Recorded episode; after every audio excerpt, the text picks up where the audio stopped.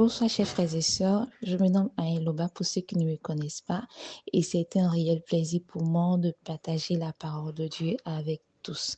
Alors mon texte de ce soir se trouve dans le livre de Exode en son chapitre premier. On va lire du verset 6 euh, jusqu'au verset 12 pour avoir une vue d'ensemble sur ce que je vais dire par la suite. Alors je lis. Joseph mourut ainsi que tous ses frères et toutes ces générations-là. Les enfants d'Israël furent féconds et multipliés. Il s'accrut et devint de plus en plus puissant, et le pays en fut rempli. Il s'éleva sur l'Égypte un nouveau roi qui n'avait point connu Joseph, et dit à son peuple, Voilà les enfants d'Israël qui forment un peu plus nombreux et plus puissants que nous. Allons, montrons-nous habiles à son égard, empêchons qu'il ne s'accroisse et que s'il se vient une guerre, il ne se joigne à nos ennemis pour nous combattre et sortir ensuite du pays. Et l'ont établi sur lui des chefs de corvée afin de l'accabler de travaux pénibles. C'est ainsi qu'il bâtit les villes de Python et de Ramsès pour servir de magasin à Pharaon.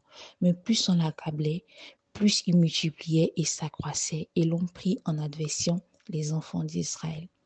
Je voulais qu'on s'arrête un tout petit peu sur le verset 7 qui dit Il s'accrut et devint de plus en plus puissant.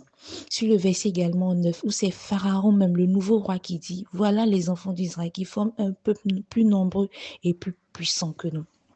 Pharaon même a reconnu que le peuple d'Israël était plus nombreux et plus puissant qu'eux. Il faut savoir que dans ce temps-là, l'Égypte était la plus grande puissance dans le monde. Donc Pharaon détenait la plus grande armée dans le monde. Et lui-même, de sa position, il reconnaît que le peuple d'Israël est plus puissant. Pendant ce temps, ils sont qu'esclaves. Ils ne sont que esclaves en Égypte. À aucun moment on a entendu dire au milieu du peuple d'Israël, eux-mêmes ils ont constaté que voilà, ils sont devenus puissants. À aucun moment. Parce qu'ils avaient une mentalité d'esclaves. Ils se sont dit, les parents sont venus en Égypte. Et après Joseph, comme l'avait dit, il y a eu un roi qui n'a point connu Joseph. Après Joseph, ils sont devenus esclaves. Ils sont devenus esclaves et ils sont restés là, dans cette mentalité d'esclaves, alors que aux yeux de leurs ennemis, alors que aux yeux de leurs maîtres, ils étaient puissants. Eux-mêmes ne savaient pas qu'ils étaient puissants. De même, toi, mon frère, tu ne sais pas que tu es puissant. C'est pour ça que je veux te rappeler cela. La Bible dit dans le livre du Psaume, Psaume 82, à partir du verset 6, la Bible dit, j'avais dit, vous êtes des dieux.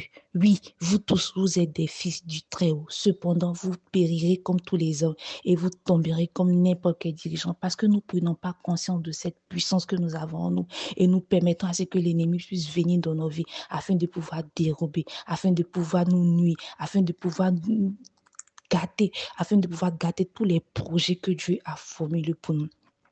J'aimerais que nous puissions nous lever en tant qu'enfants de Dieu afin de pouvoir saisir cette puissance qu'il y a dans le nom de Jésus.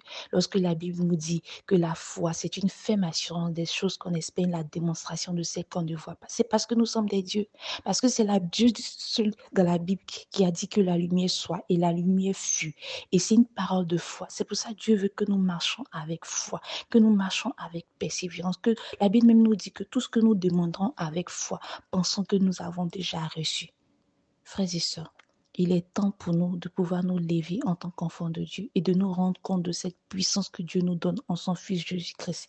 Il y a deux choses dans la Bible qui parlent pour nous et il y a deux choses que Dieu nous a laissées. Dieu nous a laissé son nom. Il a dit en son nom, nous, nous marcherons sur les scorpions, sur les serpents et sur toute l'armée de l'ennemi. Il a dit que par son sang, par son sang précieux, nous avons la rédemption. Par son sang précieux, nous avons la, rémission de tous nos péchés. Par son sang précieux, nous avons le pardon de nos péchés. Par son sang, nous avons la protection et que l'ennemi ne peut rien à cause de son Fils Jésus-Christ et à cause de son sang versé pour nous prenons conscience de cette puissance que nous avons et arrêtons de permettre à l'ennemi de de penser qu'il puisse être plus puissant que nous, de penser qu'il est élevé au-dessus de nous, alors que lui-même, il sait que nous sommes grands. Lui-même, il sait que nous sommes grands. Réveillons-nous.